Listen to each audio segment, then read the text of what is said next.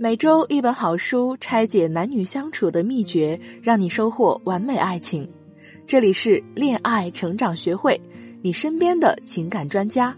我是暖心哈尼姐。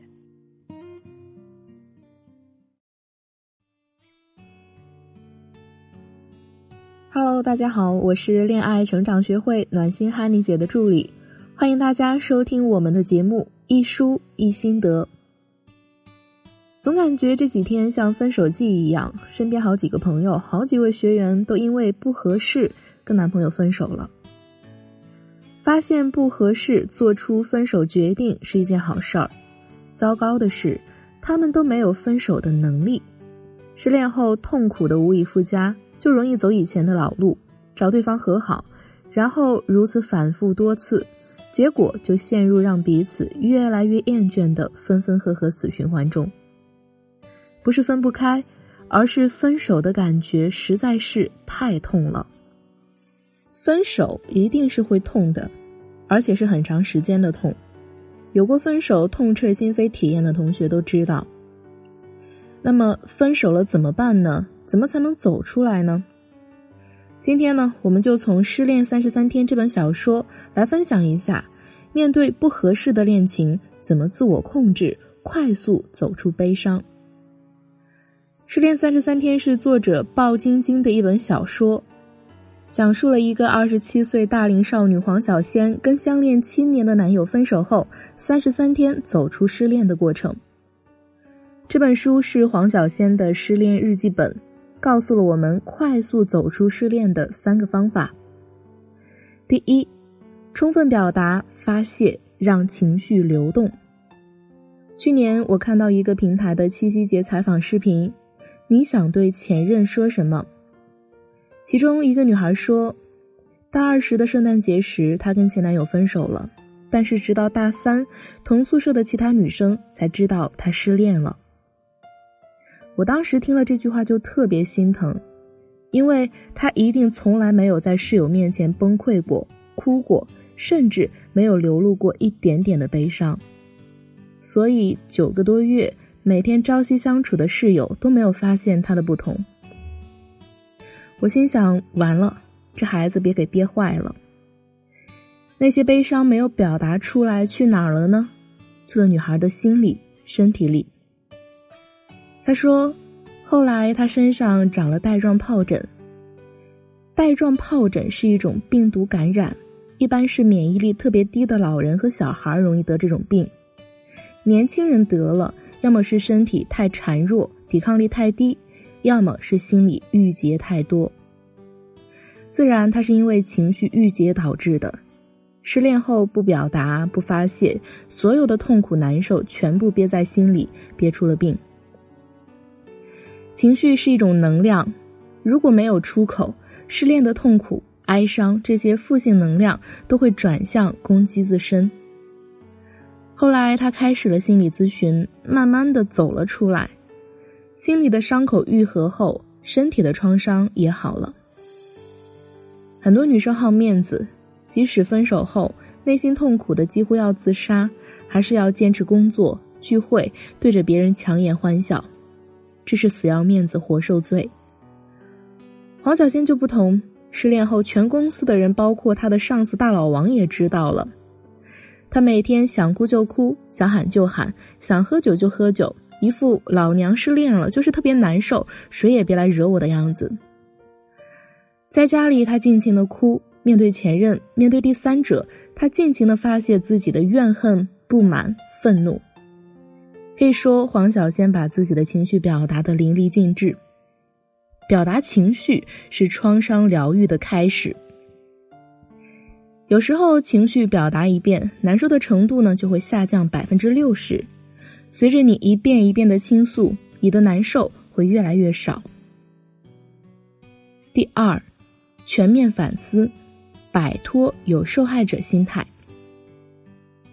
黄小仙被分手是猝不及防的，她无意中看到自己的男友跟自己最好的闺蜜在一起，手拉着手，很明显。这个承诺会陪伴她一辈子的好男人出轨了，顷刻所有的恶毒怨恨都冲着前任而去。就像咱们平台很多学员分手后都有很多愤怒、焦虑、不甘心、悲痛等情绪，想要报复。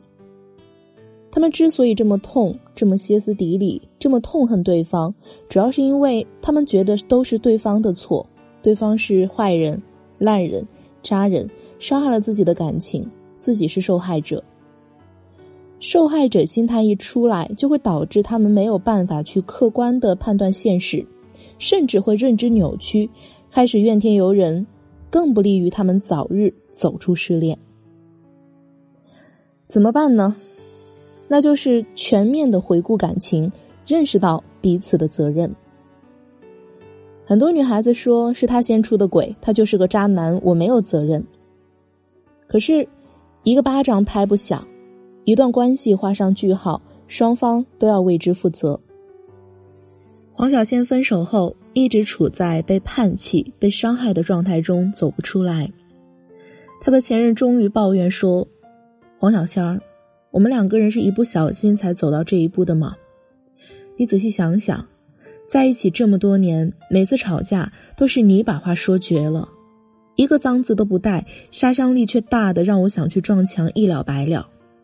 吵完之后你舒服了，想没想过我的感受呢？”每次都是我自己舔着脸，跟狗一样自己找一个台阶下，你永远趾高气扬，站在原地一动不动。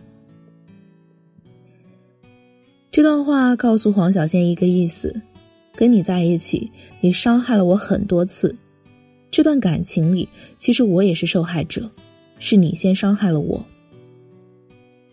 这时黄小仙才清醒了，原来自己在这段感情中也是一个施害者。前任劈腿并不是感情中最大的问题，而是因为感情中有了问题，他才想要劈腿。这一通抱怨让黄小仙的受害者情节减少了很多，瞬间有些原谅对方，甚至在大雨中拼命的追他的车，想要把他追回来，跟他道歉，放下自尊，重新再来。不管是被抛弃还是主动分手，我们都会痛苦。都会埋怨对方对我们不够好，但是要知道，对方可能也是这么想的，他们也认为自己才是受害者。所以，我们也要偶尔冷静下来，学会换位思考，看到对方在关系中的付出和委屈，可以帮助我们更客观的看待这段感情。当你是受害者时，你认为对方是亏欠你的，你自然希望各种想方设法的把亏欠的索要回来。当你发现你们之间是平等的、公平的，分手之后再无亏欠，你们之间就真的两清了，谁也不会追着对方了。至此，你可以更好的放下了。第三，寻求陪伴，自我填充，开始新生活。大家都听过一句话：忘掉前任的最好方法有两个，一个是时间，一个是新欢。如果没忘掉，要么是时间不够长，要么是新欢不够好。所以很多人都说黄小仙儿用三十三天就走出了失恋，实在是太幸运了，因为他有一个王小贱，并且哀哀怨怨的来一句，并不是每个黄小仙儿都能那么幸运的，恰好有一个帅帅的王小贱。这倒确实是实话哈。所以很多人就会尝试刚刚分手就让人介绍相亲对象，甚至会去撩一些备胎，希望他们暂时的代替前任关照自己的生活。这些都是饮鸩止渴，可能会为了摆脱痛苦而陷入另一段更不合适的关系中。但即使如此，我们仍然需要正确的陪伴。这时候可以找家人、闺蜜、朋友、同学陪着我们。也可以走出去参加一些活动，亲近大自然，人际之间的互动会让那种孤独感和痛苦就会减轻很多。除此之外，我们还需要多多的陪伴自己，培养自己独处的能力。很多人分手后可能会搬回自己的住处，或者对方搬走，只剩下自己一个人孤零零的待在一个房子里。别人不能七乘二十四小时的陪在我们左右。我们还需要学会自我陪伴。怎么陪伴自己呢？那就是多多进行自我对话，可以尝试做一些记录，比如写心情日记，了解自己内在的感受，尝试着安抚自己的情绪。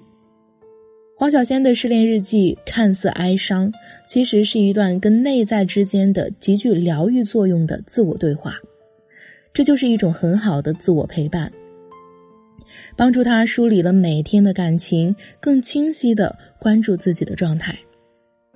还可以去学一些新的手艺，培养新的兴趣爱好，提升自己的工作能力，认识新的朋友，开启不一样的生活。当时间被填满。心灵很充实的时候，可能突然有一天，你发现自己早已忘了失恋的时间。当然，陪伴这种方式最有效的还是心理咨询师的陪伴。他们可以帮你梳理情绪，给你更加客观公正的指导和分析，给你最温暖理解的陪伴。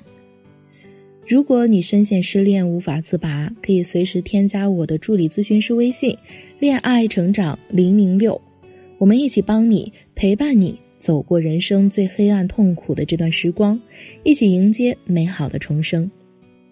好了，今天的节目就到这里，感谢大家的收听，我们下期节目再见。